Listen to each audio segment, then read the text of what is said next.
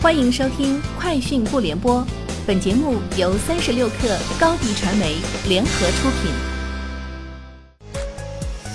网罗新商业领域全天最热消息，欢迎收听《快讯不联播》。今天是二零二二年三月二十二号。据交通运输部官网，交通运输部办公厅发布关于进一步做好当前道路客运及城市交通领域新冠肺炎疫情防控有关工作的通知。通知要求，各地交通运输主管部门要密切跟踪本地疫情发展态势，按照当地联防联控机制部署，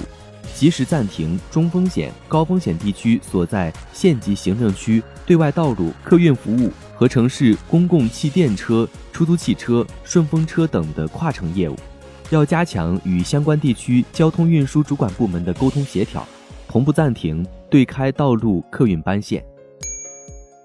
腾讯健康宣布，面向公共服务机构免费开放接入包含十五种在线服务的抗疫工具箱。此前，腾讯健康抗疫工具箱相关服务已先后接入黑龙江、河南、云南、深圳、哈尔滨、重庆、西安等多个省市的政务及医疗服务平台，累计服务超过四点八亿用户，访问超八十亿人次。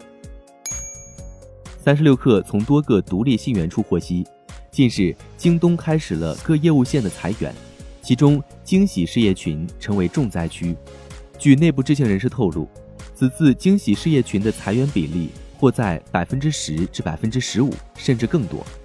据透露，除湖北、河南、山东以及北京外，惊喜的其他几大区域都将被裁撤。三 C 家电、全渠道大商超等核心事业群没有明显裁员迹象。安踏体育发布二零二一年全年业绩公告，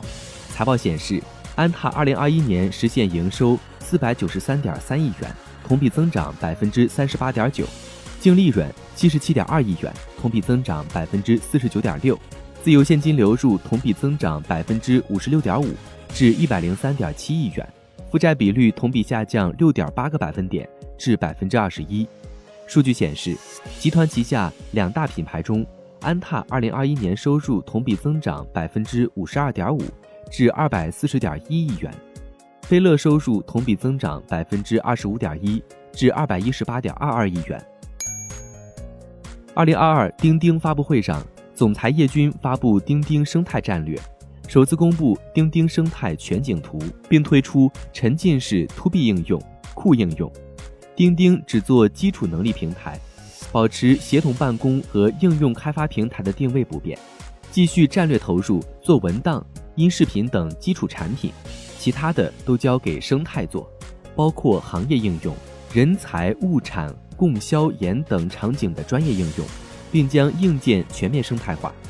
此外，叶军宣布，钉钉将商业化，提出大客户战略，将组建大客户团队，和阿里云生态、钉钉生态一起服务客户。特斯拉柏林超级工厂将于今天北京时间二十三点举行开工仪式。特斯拉 CEO 马斯克已经飞往柏林，计划亲自向客户移交该工厂生产的第一批 Model Y 汽车。德国总理奥拉夫·舒尔茨也计划出席开幕仪式。这是继内华达州、纽约和上海之后，特斯拉在全球的第四家超级工厂。作为特斯拉在欧洲的首家超级工厂。柏林超级工厂年产量将达到五十万辆，主要生产车型为 Model 3和 Model Y。据印度当地消息，在加入长城汽车印度公司三年多后，曾任长城印度工厂项目首位最高级别员工，并制定了长城印度整个业务规划的格西克·甘古里，已于三月二十二号选择了离开。虽然长城汽车 IR 部门负责人表示尚未听说长城印度项目总负责人离职一事，但坦诚，印度项目现在是暂停的状态，正在与印度方面保持沟通。以上就是今天节目的全部内容，明天见。品牌蓝 V 想涨粉就找高迪传媒，微信搜索高迪传媒，开启链接吧。